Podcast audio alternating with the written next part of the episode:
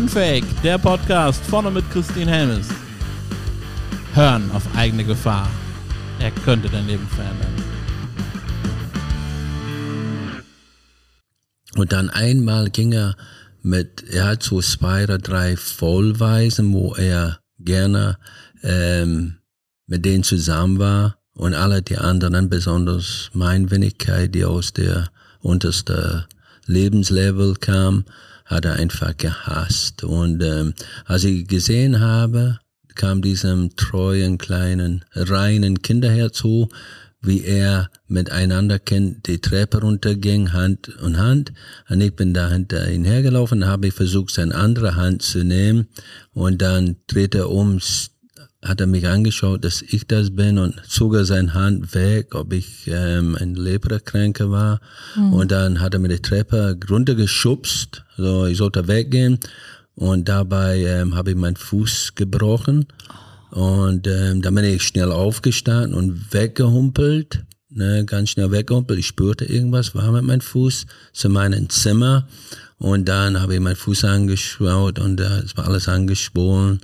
Und dann bin ich zurückgehumpelt zu ihm und sagte, mein Fuß tut mir weh. Und dann schrie er mir wieder an, ach, du bist immer was und du bist für nichts dankbar. Und ähm, irgendwann hat er zur Erkenntnis genommen, dass ich da wirklich nur am, am, nicht am Spielen war. Dann bin ich ins Krankenhaus gefahren, haben die festgestellt, dass es ein Bruch war. Und dann kam ich einen Fußgips. Ne? Also, ja, und dann, ähm, es war einmal so ein Dorn in seine Augen irgendwann verflog diesem Zeit und dann bin ich äh, in meine Schule gegangen und dann ähm, eine Pause ähm, saß zwei junge Mädchen dort auf diesem Parkbank und ähm, ich natürlich in kurzer Hose, bist du ein Heimjunge? Ich sagte, ja.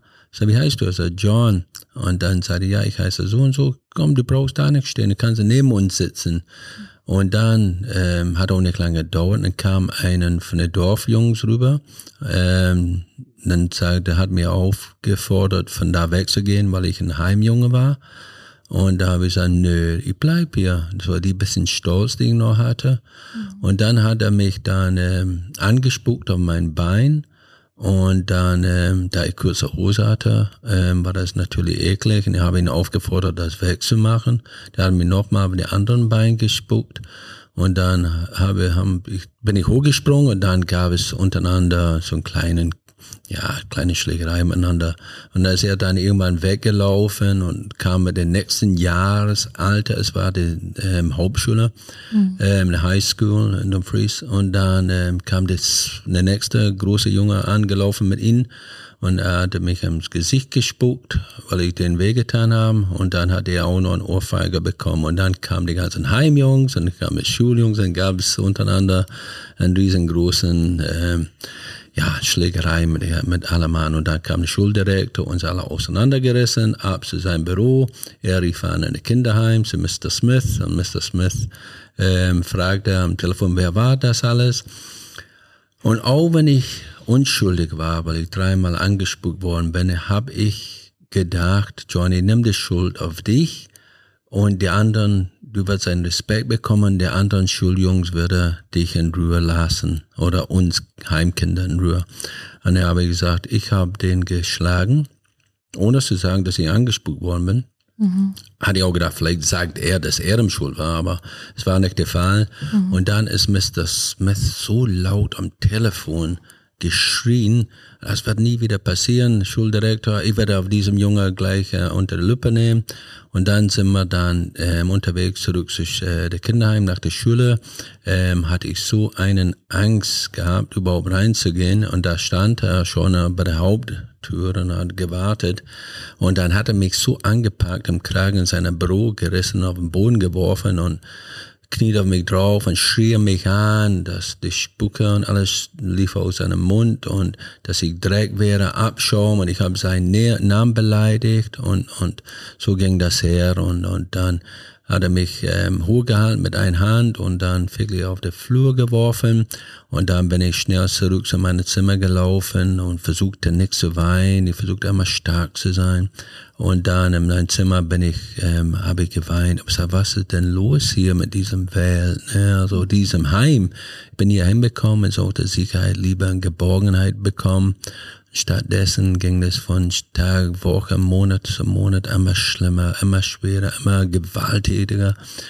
Ja, und denjenigen Abend kam es zu den ähm, schlimmsten Tag meines Lebens. Ähm, an denjenigen Tag bin ich, oder Abend bin ich dann eingeschlafen und dann ähm, habe ich geträumt, dass meine Mutter schwer krank geworden ist und sie Hilfe braucht. Dann bin ich dann weinend Treppe runtergeworfen und direkt in das Zimmer von Mr. Smith. Er saß da mit drei weiteren Personen und die waren alle ziemlich stark alkoholisiert, die waren alle am Trinken. Und dann stand ich vor ihm am Wein und dann habe ich gesagt, äh, Mr. Smith, du musst mir helfen, meine Mutter ist krank. Und er stand abrupt auf und sagte, du schon wieder.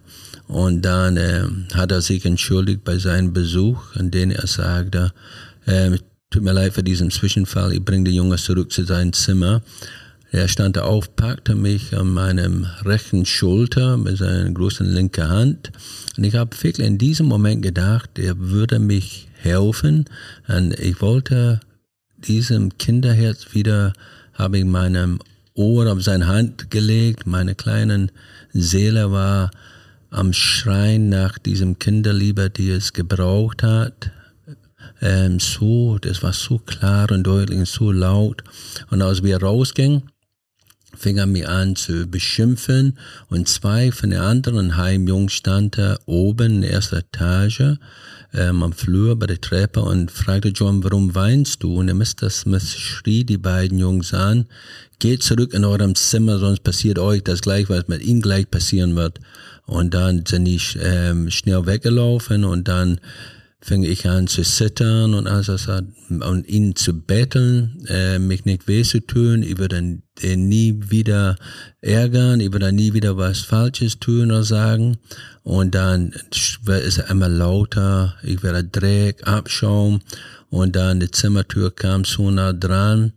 Dann ähm, hat er seine Hand von meinen Schulter auf meinen Nacken hochgegangen und hat er mich wie ein Schraubstock in meinen Nacken gepackt und mit aller sein Wut und Hass hat er diesem kleinen Körper gegen die Wand geworfen und dann mein, no mein Nase platzte, Bluten, mein Mund und dann, als ich auf den Boden geladen habe, hat er angefangen einzutreten.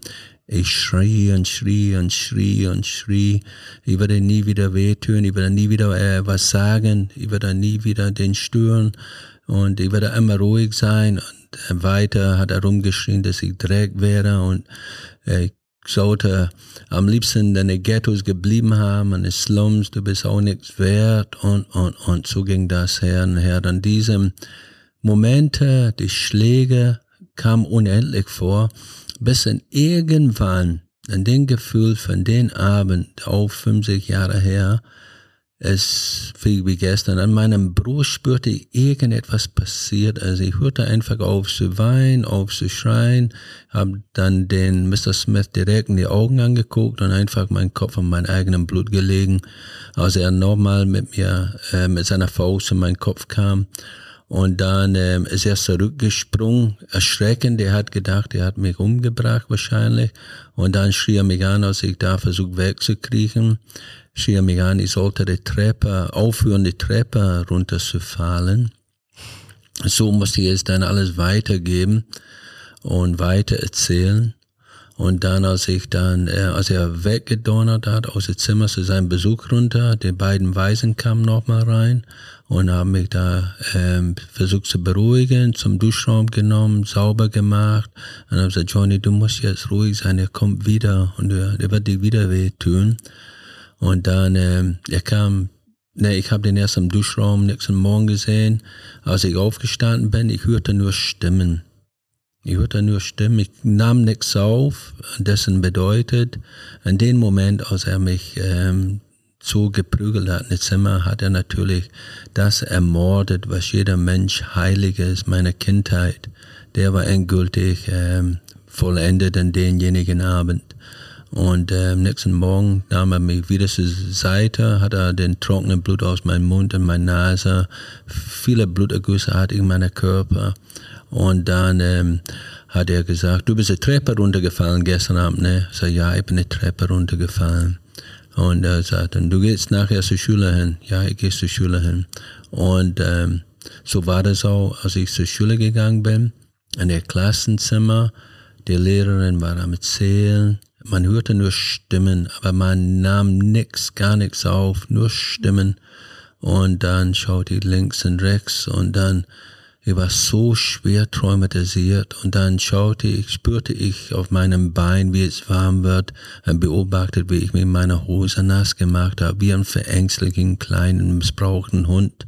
So, der Wasser lief so raus und dann spürte ich, irgendwas war mit mir nicht richtig und habe meinen Kopf auf, die, der, auf den Tisch gelegen und habe so bitterlich geweint. Dann kam die Lehrerin an, schaute das und schaute und sagte, oh, ab sofort zum Direktor, ab sofort zum Krankenhaus. Und die Krankenschwester nahm mich entgegen. Ich fragte sie auch, ähm, die Krankenschwester sie war super lieb, sagte, er müsste mich auch wehtun. Und sie sagte, John, nein, nein, nein, wir wollen dich helfen, was ist passiert? Ich gesagt, bin die Treppe runtergefallen. Und dann ähm, kam wir danach nach, äh, ich bin an EEG-Geräte angeschlossen und dann muss ich zum Professor und Doktor hin. Und ähm, der Doktor sagte, die waren alle befreundet mit Mr. Smith. Ja, das ist der absolute Höhepunkt für alles, wenn du glaubst, jetzt ist endgültig alles wieder vorbei. Was haben die Ärzte gemacht? Die haben mich unter verbotenen Drogen gestellt. Die Unterlagen habe ich hier vor mir liegen. Ähm, die stand drin stand, äh, ähm, John McGurk ist ein depressives little Junge und der muss unbedingt mit antidepressiven Tabletten geheilt oder geholfen werden. Wir fangen an mit dreimal täglich 25 Milligramm Amitriptyline. Das ist ein schwerer depressive, antidepressiven Tablette und diesem Massen an Drogen aus den Zehnjährigen war absolut ähm, verantwortungslos mhm. und ähm, gesundheitsschädlich und der Professor, der Doktors Name steht hier alles geschrieben ähm, und wie und wer war zuständig für die Einteilung? Natürlich Mr. Smith, wo ich dann, er hat mir immer diesen Tabletten und einen Eintrag konnte ich ähm, in meiner Recherche finden, wo steht, äh, jemand war dort, um zu äh, die Jungs anzuschauen und die steht geschrieben, ja, John ist sehr, ist viel besser geworden, er sitzt ruhig in der Ecke und sagt gar nichts. So, so ging das jetzt lang. Ähm, und nun mache ich da, das war so ein, ein etwas längerer Antwort zu der einen Frage, wo ich meine Würde gefunden habe, als ich dann lange unterwegs war nach der Schule ich war meistens immer alleine. Da bin ich ähm, durch ein Missgeschick irgendwie durch einen Wald gegangen und auf eine Wiese gekommen und habe ich einen, kann man auch schon, schon fast sagen, vernachlässigter Pferd. Es sah sehr, auch sehr ungepflegt aus. Ähm, der kam so zu mir angetrottelt. Ich hatte erst Angst von ihm und dann konnte ich ihn streicheln und dann habe ich gesagt, oh, dann nächste Mal ich vorbeikomme, dann nehme ich einen Apfel mit. Habe ich einen Apfel genommen und bin ich wieder da hingegangen, hingegangen und das ist so ein wochenliches ähm, Meeting gewesen mit ihm. Ähm, der hat jedes Mal, er mich gesehen hat, ist er immer angelaufen gekommen. Und das, als er neben mir stand und mir direkt in die Augen schaute und ich den Apfel gegeben habe, es war das allererste Mal, wo ich mich geborgen gefühlt habe. Und das kam nicht von einem Mensch, das kam von einem Tier. Und ähm, das äh, war eine unglaubliche Freundschaft, die wir aufgebaut haben. Auch wenn ich einmal nur den Apfel geben konnte, konnte den ganz vorsichtig in sein Gesicht streicheln. Ähm, aber das, äh, der hat mir was gegeben, das ich bis jetzt nicht kannte. Und das war äh, mein Würde. Mhm.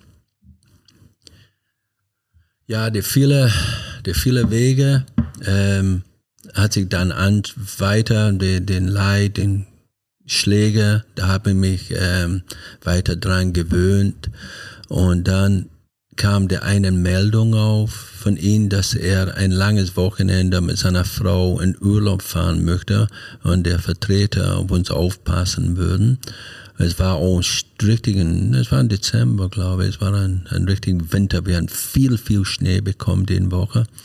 Und dann hat er uns gewarnt, insbesondere ich und mein anderer Freund, wo ja auch einer aus der Ghettos in Glasgow kam.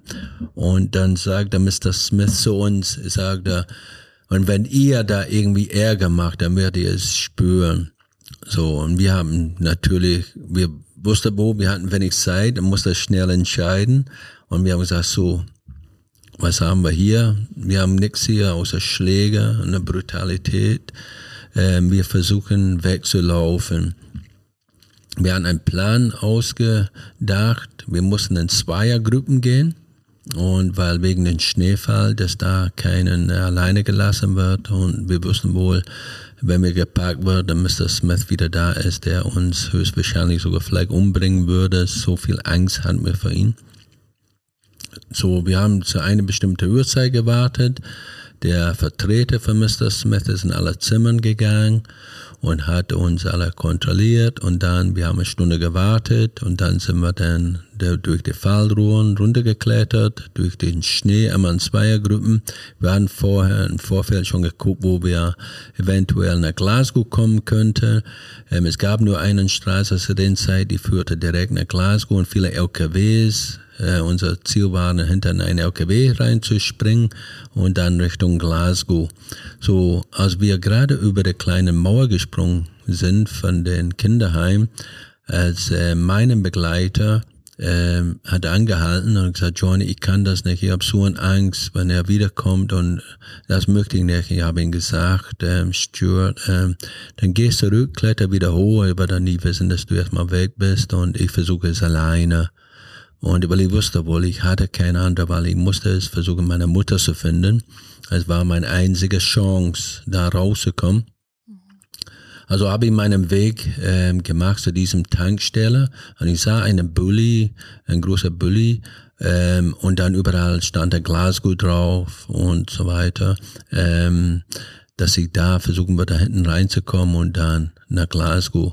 Hab da ein bisschen der Hintertür da probiert, aber es war geschlossen und ich habe noch ein bisschen gezogen, ein bisschen hart und dann kriegt es nicht auf und dann auf einmal hat jemand mich gepackt, ähm, schrieb mich an, sagt, was machst du da? Und ich sagte, ähm, ja, ich versuche ähm, hier reinzukommen, ich muss nach Glasgow, meine Eltern haben mich hier ähm, aus Versehen gelassen. Er wusste sofort, dass es nicht stimmt, aber ähm, und er sagt, komm, wir gehen erstmal einen ähm, Hot Chocolate trinken, also in eine Tankstelle, sind wir rübergegangen. Klar, das war alles gefährlich, äh, was ich da getan habe, aber ja, ich bin noch auf dieser Erde, also mhm. es ist im Endeffekt gut gegangen, aber weiter zurück zu den äh, Hot Chocolate Getränk an der Tankstelle. Der der Mann war super nett, äh, habe ihn dann von erzählt. Ähm, was passieren wird, dass ich ein Heimkind bin und meine Mutter, sie braucht mich und ich brauche sie. Und wenn ich jetzt zurückkomme zum Kinderheim, ähm, dann würde er mir ähm, höchstwahrscheinlich richtig wehtun. Und ähm, ich muss da hin und ja, und als wir, er hat, der, der wollte das erst nicht. Der sagte, nee, ich kriege Ärger mit der Polizei und alles. Dann sind wir im Auto gegangen. Er hatte mir erst gesagt, er nimmt mir mit. Dann und dann unterwegs, als wir gerade zurückführen, sagte, nee, Johnny, bring dich zurück zum, ähm, zum Heim. Ich kann das nicht. Ich kriege Ärger mit der Polizei. Das kann ich nicht. Und als ich dann, als ich den Weg dann, wir waren schon, glaube ich, ein, zwei, Kilometer unterwegs. Wir kamen Richtung Kreisverkehr und es war extrem am Schneien.